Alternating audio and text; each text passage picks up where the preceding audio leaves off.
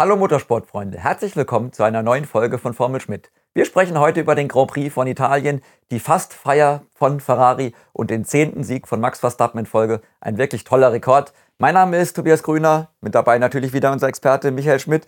Und Schmidt, bevor wir kurz, äh, bevor wir auf das Sportliche kommen, müssen wir kurz noch erwähnen, du hast deinen 700. Grand Prix gefeiert in Italien. Ein tolles Jubiläum, wie ich finde. Kannst du vielleicht nochmal zurück, dich zurückerinnern, war eigentlich, wann war eigentlich dein erstes Mal in Monza? Äh, das erste Mal in Monza war 1977. Äh, damals als Fan, äh, mhm. muss ich sagen. Äh, wir sind zu viert im Fiat 127 äh, nach Monza gefahren. Äh, und im Training sind wir alles abgelaufen, was man ablaufen musste. Also erste Schikane, Lesmo Parabolica, da hat man noch Tribünenkarten. Für Sonntag war komplett ausverkauft. Mhm. Wir haben also nur noch den Generaleintritt gekriegt, aber Tribünen waren, waren natürlich alles weg.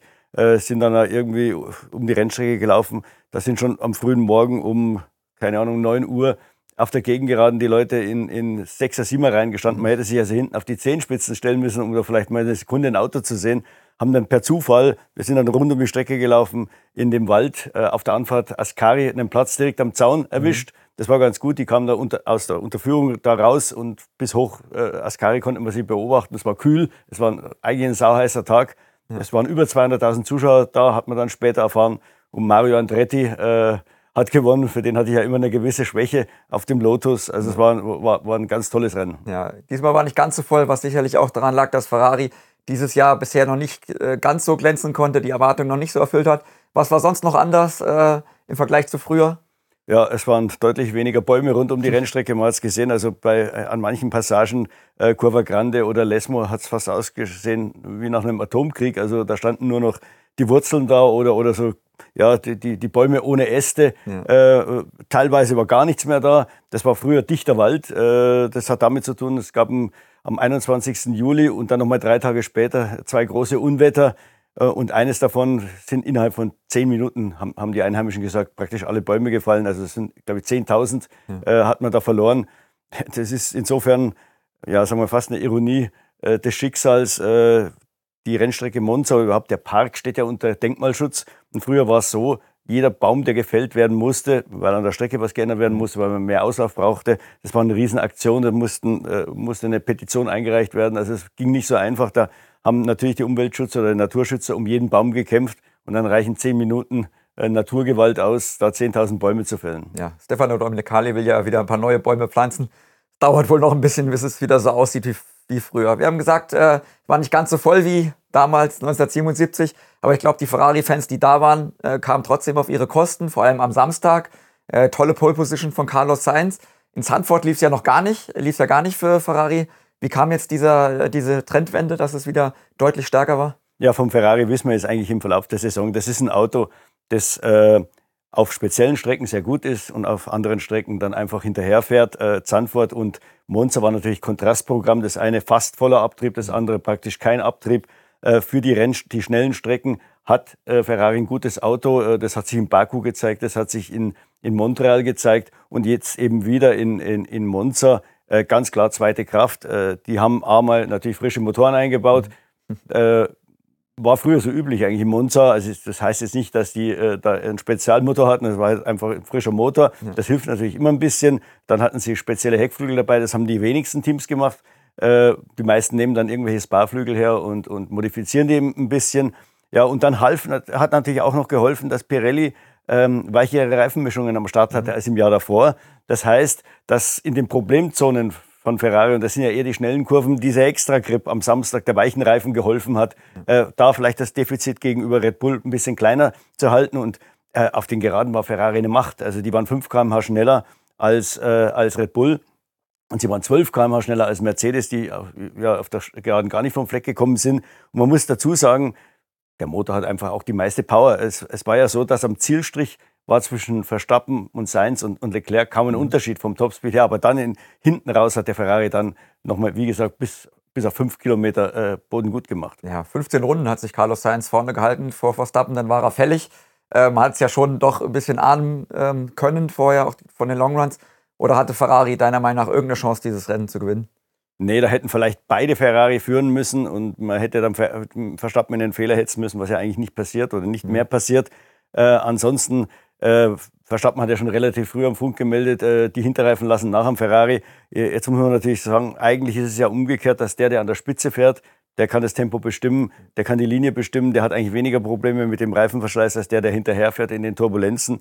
Dass der Ferrari trotzdem schneller die Reifen da verschleißt als der Red Bull, sagt ja schon einiges. Ja. Andererseits muss man dazu sagen, Sainz musste natürlich Kampflinie fahren. Der der war gezwungen, gewisse Linien zu fahren, um den Verstappen im, am Überholen zu hindern. Das, das hilft sicher den Reifen nicht. Ab Runde 10 hat auch Sainz gesagt, wurde es dann haarig. Dann haben wirklich die Hinter, Hinterreifen weggeschmiert und dann wurde natürlich der Vorteil des Red Bull in der Parabolika immer größer. Perez hatte ja später das gleiche Problem. Der hat dann erzählt, man musste mit 0,2 Sekunden Rückstand aus der Parabolika rauskommen, um überhaupt eine Chance zu haben, die Ferrari auf den Geraden zu knacken. Also alles drüber, schon 0,3 Sekunden waren einfach waren einfach zu viel und das Überholdelta war für Monza mit einer Sekunde relativ hoch. Ja, Paris, hast du ja gesagt, kam auch noch vorbei am Ende. Dann waren die beiden Ferrari quasi untereinander äh, beschäftigt, haben um den dritten Podiumsplatz gekämpft. Äh, Frederik Vasseur hat sie kämpfen lassen, hat ihnen aber gesagt, sie dürfen kein Risiko gehen.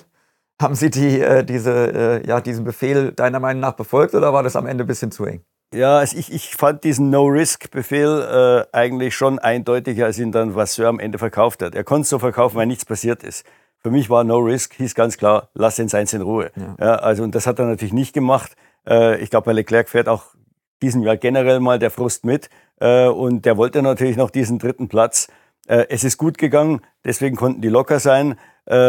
Aus Sicht des Zuschauers eine tolle Entscheidung. Wir haben uns natürlich alle gefreut. Das waren unterhaltsame letzte fünf Runden, weil es war ja klar, dass der Verstappen gewinnt. Oder zumindest war es da noch klar. Ja. Ähm, kam ja dann noch eine Geschichte danach. Aber äh, äh, das hat, war natürlich Rennsport, so wie wir es eigentlich sehen wollen. Und Verstappen, äh, Vasseur hat dann zu Recht gesagt, hey Leute, wenn ich denen gesagt hätte, äh, äh, haltet Position, wäre der auch sauer gewesen. Mhm. Wie gesagt, aus, aus Ferrari-Sicht war es natürlich ein großes Risiko. Der, der Leclerc hat sich dreimal verbremst am Ende des Rennens geht das, da bringt man die Reifen natürlich über die Runden. Wenn ihm das in der Mitte des Rennens passiert, hat er einen zusätzlichen Boxenstopp. Sainz hat ja auch gesagt, für Ferrari war das Einstopprennen absolut am Limit. Also die Reifen, sowohl der, der harte Reifen am Anfang, äh, Medium-Reifen am Anfang, als auch der harte Reifen am Schluss.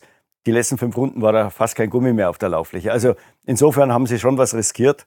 Ähm, aber ich, ich finde, auch wenn es Verstappen wieder gewonnen hat, Monza war ein klasse Rennen, ja. weil das Überholen schwierig war. Es war, äh, es war möglich, zeigen ja, glaube ich, 28 Überholmanöver, aber es war eben schwierig. Ich glaube, das war gerade so die Mischung. Ja. Es gab unheimlich viele äh, Angriffe, Attacken, die dann nicht funktioniert haben, weil sie in den Notausgang gefahren sind, sich verbremst haben, wie auch immer, oder es hat einfach nicht funktioniert. Manchmal sind sie sogar vorbeigekommen, mussten den anderen wieder vorbeilassen. Ja. Also das hat, glaube ich, schon ein bisschen Würze in das Rennen gebracht. Ja, Leclerc hat es ja auch nicht geschafft, trotz wirklich äh, aggressiver Fahrweise.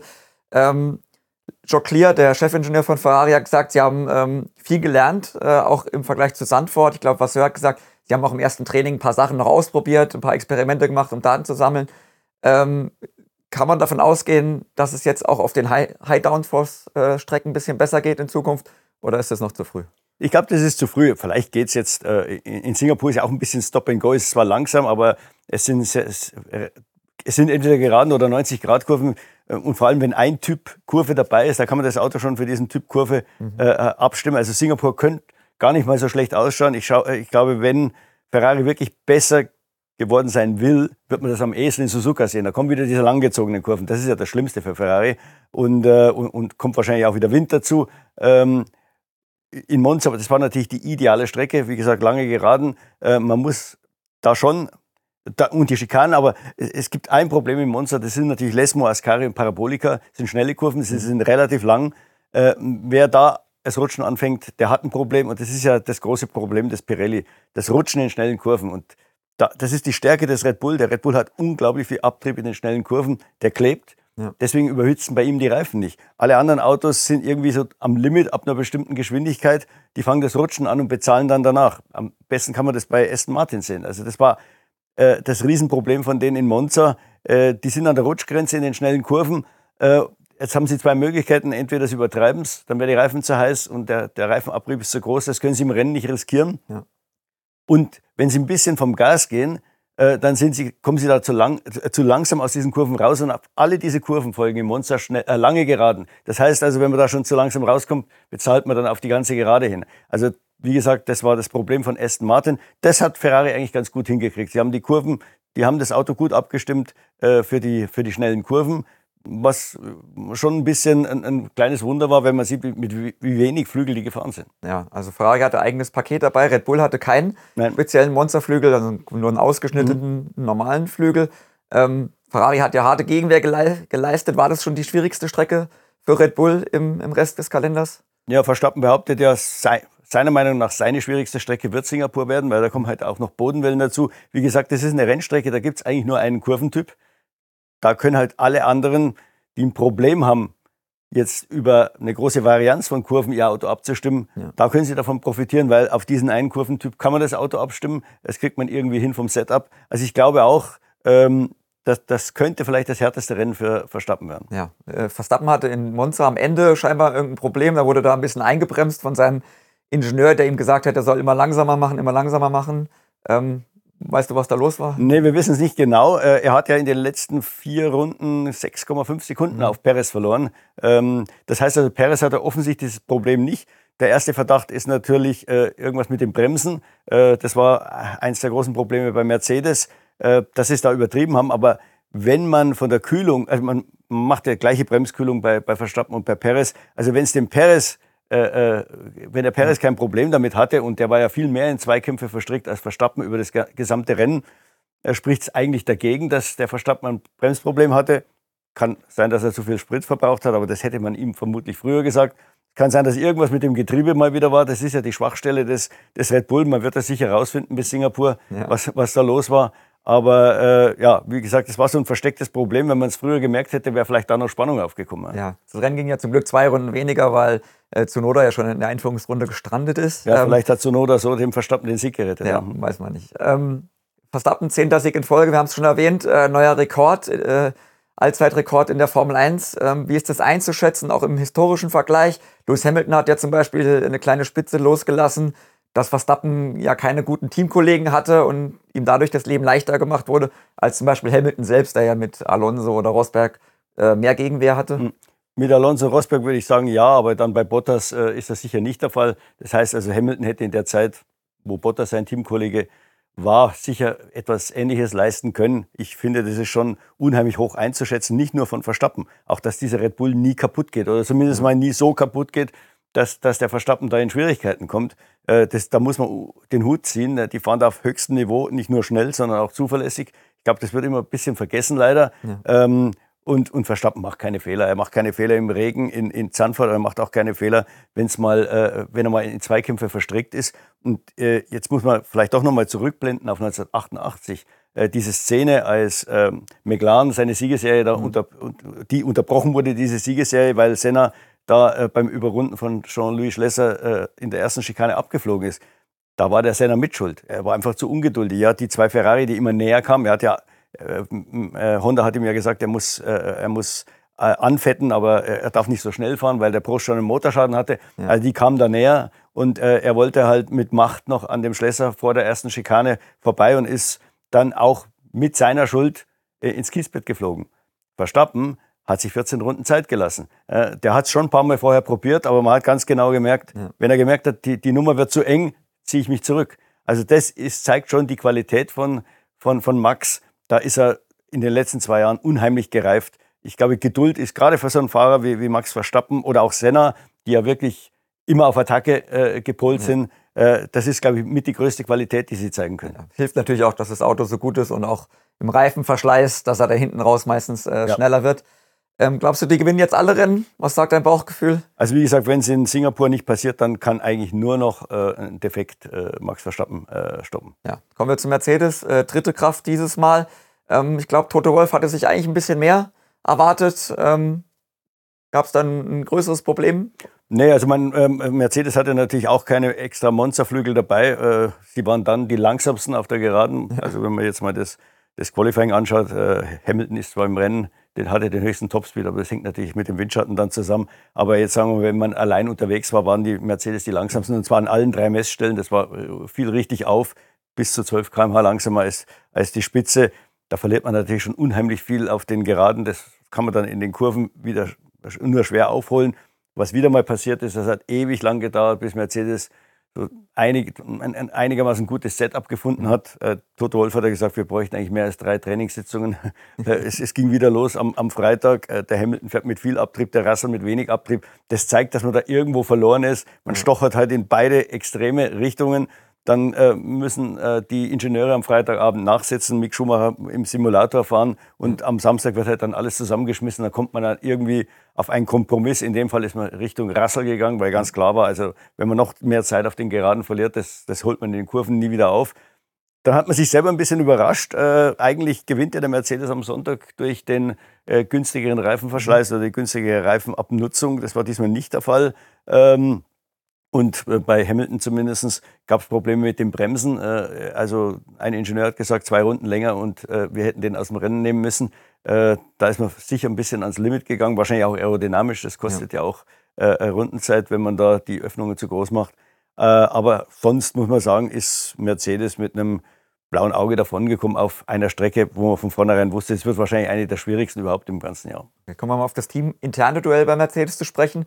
Erste Halbzeit war Hamilton ja doch äh, überlegen, kann man glaube ich sagen. Jetzt zweimal in Folge Russell ganz stark im Qualifying. Äh, Gibt es da einen Grund dafür? Ja, ich glaube, äh, George Russell hat die äh, Sommerpause dazu genutzt, so ein bisschen in sich zu gehen und die erste Saisonhälfte zu analysieren, warum es da teilweise nicht so gelaufen ist. Es waren ja eigentlich nur diese vier Rennen vor der Sommerpause, die, die vier Europa, Europarennen. Ähm, und er hat dann irgendwie festgestellt, naja, der Mercedes hat sich nicht groß verbessert, was so eine gewisse Enttäuschung auch bei beiden Piloten war. Und dann hat er es irgendwie mit Macht versucht. Er hat dann versucht, irgendein Setup zu finden, das Rad neu zu erfinden ist dann oft in die falsche Richtung gelaufen oder hat es übertrieben. Und, äh, und, und das Resultat war einfach, dass er gesagt hat, erkenne das Potenzial des Autos auf der jeweiligen mhm. Strecke und versuche dieses Potenzial maximal auszunutzen, anstatt herum zu experimentieren. Und ich glaube, das macht er jetzt und ist jetzt, jetzt, ist er wieder auf dem Stand, auf dem er eigentlich auch letztes Jahr schon war. Ja, kommen wir weiter im Feld, gehen wir nach hinten. Ähm, McLaren diesmal hinter Williams sogar noch äh, nur. Ähm, da war ja vor der Sommerpause ein richtiger Aufwärtstrend zu sehen. Ist der jetzt schon abgehabt oder war das jetzt nur äh, streckenspezifisch? Ja, ich glaube, das war streckenspezifisch. Äh, ich glaube, es ist ein bisschen unglücklich verlaufen. Äh, McLaren hat ja auch einen, einen Monsterflügel dabei, den sie dann nach zwei Vergleichstests auch genommen haben. Ähm, das Auto ist jetzt trotzdem, trotz dem Flügel, es ist einfach ähnlich wie der Mercedes auf äh, in dieser Konfiguration, in dieser Highspeed-Konfiguration ineffizient. Ja. Der Williams ist das, das glatte Gegenteil und das hilft natürlich in Monza. Und ja, sie haben sich natürlich auch das Leben ein bisschen selber schwer gemacht. Also sie, Norris und Piastri hatten ja eine, eine Kollision, dann der Piastri wurde durch die, mit der Kollision, äh, durch die Kollision mit äh, Hamilton äh, quasi aus dem Rennen genommen. Also hätte vielleicht schon ein bisschen besser ausschauen können. Auf jeden Fall wären mal jetzt beide McLaren in die Punkte gefahren, wenn das nicht passiert wäre. Ähm, also insofern, es war fast klar, dass Monza wahrscheinlich ähnlich wie für Mercedes äh, die schlechteste Strecke für McLaren war. Ja, gleiches glaube ich auch für Aston Martin. Äh, die, die, sind ja richtig, äh, richtig zurückgefallen. Du hast schon über die Gründe ein bisschen gesprochen. Sie haben jetzt sogar den dritten Platz in der WM verloren an, äh, an Ferrari. Ähm, war das auch nur streckenspezifisch oder muss man sich da generell Sorgen machen? Und wie siehst du das Duell mit Stroll und Alonso? Muss man da nicht irgendwann handeln oder ist es einfach utopisch, da einzufordern, dass der Vater seinen Sohn rausschmeißt? äh, erstmal äh, auf das Problem von Aston Martin nochmal zu sprechen zu kommen. Man, man sieht, es, es, ist, äh, es ist schon in Silverstone passiert und äh, es ist in Budapest passiert und komischerweise auch bei einem Rennen, wo sie sehr gut waren, in Zandvoort im zweiten Sektor. Äh, wenn man sich das Zandvoort nochmal anschaut, äh, ich habe da mit einigen Ingenieuren danach von, von Aston Martin geredet, ähm, es war ja wirklich viel auf. Im ersten Sektor Alonso der schnellste, auch schneller als Verstappen. Im letzten Sektor Alonso ungefähr so schnell wie die Red Bull. Zweiter Sektor verlieren sie drei bis vier Zehntel und zwar konstant im Rennen. Was ist in dem zweiten Sektor? Sind zwei schnelle Kurven, relativ lang gezogen, gefolgt von zwei langsamen Kurven. In den zwei schnellen Kurven, weil das Auto da eben nicht den Abtrieb hat, den es mhm. bräuchte, haben sie die Reifen hingerichtet.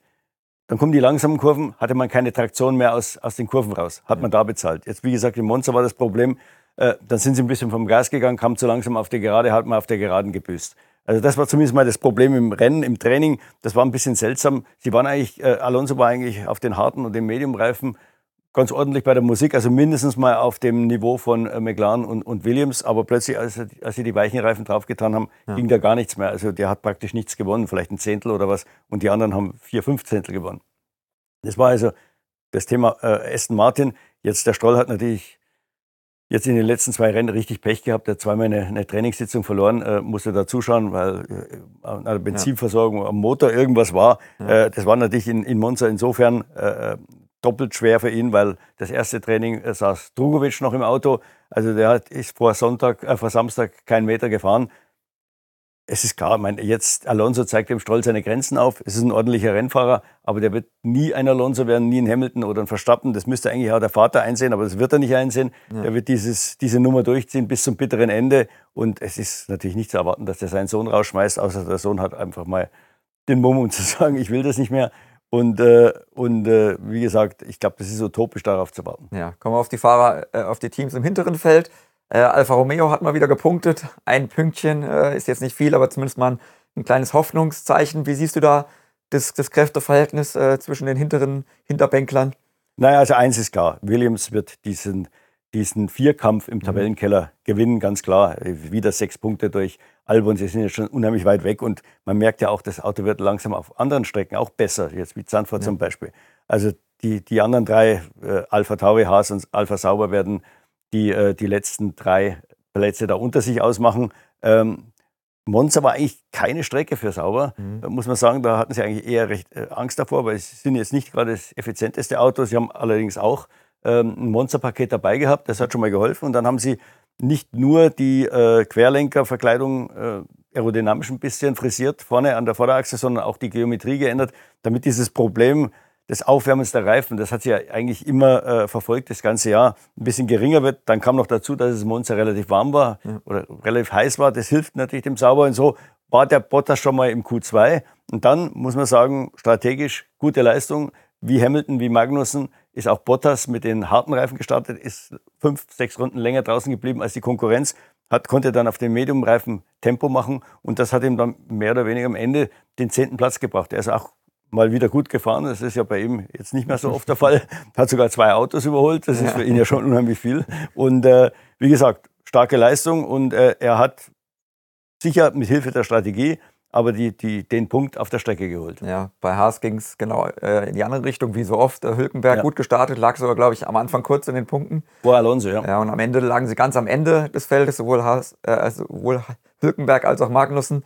Ähm, da dachte man ja, die haben jetzt auch Upgrades gebracht mit, ähm, mit der Bremsbelüftung, glaube ich, um da dieses Reifenthema in den Griff zu kriegen. Sieht man da schon irgendeine, irgendeinen Fortschritt oder war das jetzt auch in Monza einfach nicht zu erwarten? Ja, das Problem war, dass der neue Frontflügel, der in Zandvoort sich eigentlich ganz gut bewährt hat, weil es einfach ein bisschen einfacher wurde, das Auto auszubalancieren und das Auto aerodynamisch nicht mehr so instabil war, der war schon wieder in der Kiste verschwunden, weil äh, es gab für diesen neuen Frontflügel nicht die entsprechenden Flaps für den Mini-Heckflügel, den man im Monza braucht. Also man muss ja da, um eine Balance finden, auch vorne ein bisschen Abtrieb wegnehmen. Also musste der alte wieder ausgepackt werden.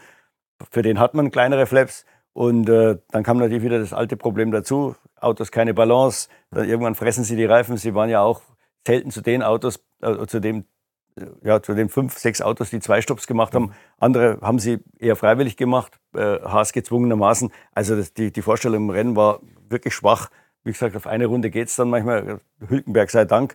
Er hatte ja wirklich Bedenken, dass er ins, durchs Q1 durchkommt, weil auf den harten Reifen, die, die, die passen den, den Haas nicht so, ja. weil da ist dieser, dieser Gripvorteil, ja. wirkt sich natürlich nicht so aus, die Defizite zu überspielen. Ähm, dann war er mal im Q2 und äh, er, hat dann, er hat dann auch gesagt, also mit der perfekten Runde wäre er vielleicht sogar ins Q3 gekommen, aber er hat dann, glaube ich, irgendwo in der ersten Schikane ein bisschen versemmelt. Trotzdem, Q2 war schon eine starke Leistung und auch hier war klar, also Günther Steiner hat eigentlich schon vor dem Wochenende gesagt, Monza wird ganz, ganz schwierig. Ja, Punkte lagen nie auf dem Tisch für ihn. Mhm. Ähm, Lawson hätte beinahe seine ersten WM-Punkte gesammelt, war, glaube sechs Sekunden nur hinter Bottas am Ende. Ähm, Ricciardo fällt immer noch aus. Äh, weiß man da schon genaueres, wann er wieder äh, mit eingreifen kann? Ja, bei Red Bull rechnet man, dass er in Katar wiederkommt. Äh, es ist wohl ein ziemlich komplizierter Bruch dieses äh, Mittelhandknochens. Und äh, Singapur schließt sich schon mal aus. Also die ersten haben gesagt sechs Wochen. Ja. Damit schließt sich ja Singapur und Suzuka schon aus. Aber selbst wenn man es erzwingen wollte, also äh, Singapur mit den ganzen Bodenwellen, den Curbs, äh, man muss viel lenken, ja. ist eigentlich unmöglich und es wäre auch der schlechteste Platz, so, so, ein Comeback zu machen. Dann kommt Suzuka nicht viel besser, auch viele Kurven, hohe Fliehkräfte. Also ich nehme mal an, äh, Ricciardo wird erst in, ähm, in Katar wieder im Auto sitzen. Äh, er bekommt jetzt dann auch langsam Druck, weil der, der Lawson macht eine tolle Figur. Mhm. Zandvoort äh, war klar, da, da konnte er nicht viel machen. Äh, das Beste, was er dort erreichen konnte, ohne Fehler durchzukommen, was er auch geschafft hat. Jetzt äh, in, äh, in Monza war er nur knapp hinter Zunoda in der Startaufstellung, 12. Startplatz.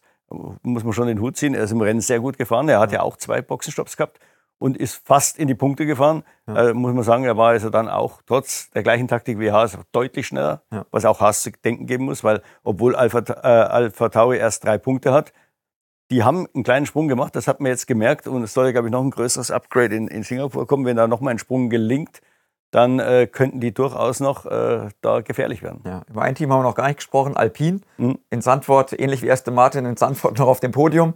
Jetzt hier nirgendwo äh, ja. in, in Monza. Ähm, das Motorendefizit hat sicherlich eine Rolle gespielt oder gab es noch andere Gründe? Ich würde sagen, das hat die Hauptrolle gespielt, wenn einem 30 PS fehlen. Äh, und ich würde mal sagen, Monza hat gezeigt, das sind eher 30 PS als 20 PS, wie die FIA da behauptet, oder 15 PS. Äh, die waren nirgendwo. Also sowohl im Rennen als auch auf eine Runde. Äh, dann ist das Auto noch relativ ineffizient in dieser High-Downforce-Spezifikation. werden sicher in Singapur wieder besser ausschauen, aber da war auch mit günstigem Reifenverschleiß oder irgendwas nichts zu machen. Die waren wirklich unterirdisch. Die waren, also ich würde mal sagen, auf Haasniveau. Ja. Kommen wir auf Singapur, wenn du es schon ansprichst, kommen wir zu sprechen. Ähm, es gibt eine neue technische Direktive, hat man gehört. Ähm, die soll da ein paar Schlupflöcher, Regelschlupflöcher schließen oder ähm, nochmal äh, klarstellen. Ähm, geht um bewegliche Flügel, um bewegliche Nasen, beweglichen Unterboden. Ähm, weiß man da schon, wen das betreffen wird und warum die FIA da jetzt härter durchgreift? Ja, genau genommen sind es zwei TDs, die TD18, da geht es um die Flügel und zwar weniger um das Verbiegen, Verbiegen, des Flügels selber, das ist ja eigentlich reglementiert und wird ja auch regelmäßig geprüft, sondern um das Verbiegen von einem Teil relativ zum anderen, also Flügel zur Nase oder Heckflügel zur Heckflügelaufhängung oder Heckflügelaufhängung zum Befestigungspunkt am, am äh, Chassis. Da wird ja unheimlich viel getrickst, teilweise auch, wie gesagt, mit, mit irgendwelchen Vorrichtungen und gar nicht mal jetzt Verbiegung im mhm. Element selbst. Ähm, die gilt ab Singapur. Die, ähm, die Unterbodenregel, äh, da geht es darum, wie die Unterböden festgeschraubt werden. Da haben ja auch manche damit gespielt, dass die Schrauben sich dann mit, mit äh, äh reindrücken dann in den Boden, damit die Bodenplatte sich nicht so stark abnutzt. Mhm. Die galt schon im Monza. Äh, hat man jetzt keine großen Unterschiede gesehen, ja. muss man sagen. Ähm, und da war ja Red Bull am ehesten noch im Verdacht gestanden, weil die eigentlich, obwohl sie sehr tief waren, den Unterboden immer relativ äh, unverbraucht zurückbringen da nach einem Rennen. Ähm, jetzt bei den Flügeln, da könnte sich vielleicht schon was verschieben. Einige Teams haben schon reagiert. Äh, die waren schon in Monza auf der Prüfplatte, um zu sehen, ob sie die neuen Bedingungen äh, äh erfüllen. Sauber hat mir erzählt, bei denen war alles klar. Äh, Haas hat gesagt, sie müssen am Heckflügel, glaube ich, ein bisschen nachbessern. Ähm, da da kann es vielleicht einige erwischen. Ich glaube jetzt nicht, dass sich die Reihenfolge dramatisch ändern wird. Das werden wir in, in, in Singapur sehen. Aber wie gesagt, die TD ist sicher nicht ohne Grund äh, ähm, verschickt worden. Ja. Oder beide TDs sind nicht ohne Grund verschickt worden. Ähm, ist ganz klar, die vier hat da welche, bei Stichproben welche erwischt oder weil andere Teams, äh, an, ja. andere Teams die Konkurrenz angeschwärzt haben. Äh, aber wie gesagt, ich würde mich jetzt wundern, ähm, dass, äh, dass da groß was passiert. Auf, auf Nachfrage hat natürlich jeder gesagt, er hat die weiße Weste, da hat er eher auf die anderen gezeigt als auf sich selbst. Ja. Kommen wir mal auf den generellen Ausblick nach Singapur. Äh, der Übersee-Endspurt steht an. Ähm, Nachtrennen, ähm, viele Kurven, wir haben es angesprochen, High Downforce. Ich glaube, die Strecke ändert sich auch ein bisschen. Ja, die wird schneller. Also es fallen da, glaube ich, vier Kurven hinten raus. Das heißt, äh, ja, wird wahrscheinlich vom Abtriebsniveau vielleicht eine, eine Stufe runtergehen. Ähm, aber jetzt natürlich äh, nichts im Vergleich zu Monza oder Spa oder, oder Montreal. Äh, könnte einen gewissen Einfluss darauf haben, für die, die vielleicht jetzt in, in, in Singapur Angst haben, dass sie äh, komplett daneben sind, ja. weil die Strecke eben früher eigentlich nur als Kurven bestanden hat. Oder für die, die, äh, äh die, die irgendwie vielleicht Angst hatten, es könnte eng werden, es könnte Red Bull helfen. Ja. Ähm, was, was, denkst du sonst? Äh, viele Bodenwellen, Curbs, ähm, ja, ist ja doch ein ganz anderer Charakter. Könnte da jemand eine Überraschung aus dem Mittelfeld starten oder sieht zum Beispiel Mercedes dann wieder besser aus? Also Mercedes wird sicher stark sein. Ich erwarte auch Aston Martin wieder stark. Ja. Jetzt Williams natürlich weniger. Äh, Alpine wird wieder kommen in den üblichen Bereich. Also sie werden das Rennen sicher nicht gewinnen, aber äh, ja, also das kann ich mir vorstellen, dass es da schon Verschiebungen gibt. Also ich glaube, wenn wir uns, äh, äh, wenn wir wissen wollen, wer wie stark ist, äh, sollten wir vielleicht auf ja, Monte Carlo schauen. Ja, also. Es wird auf jeden Fall ganz anders als Monza. Wir werden natürlich dabei sein. Für die Fahrer ist eines der härtesten Rennen des Jahres, für Journalisten auch. Wegen den ungewöhnlichen Startzeiten. Da arbeitet man bis in die Nacht hinein. Wir werden natürlich berichten äh, auf unserer Webseite, auf, in unserem Magazin. Und danach melden wir uns natürlich wieder mit einer neuen Folge von Formel Schmidt bei Ihnen zurück. Bis dann, auf Wiedersehen. Servus.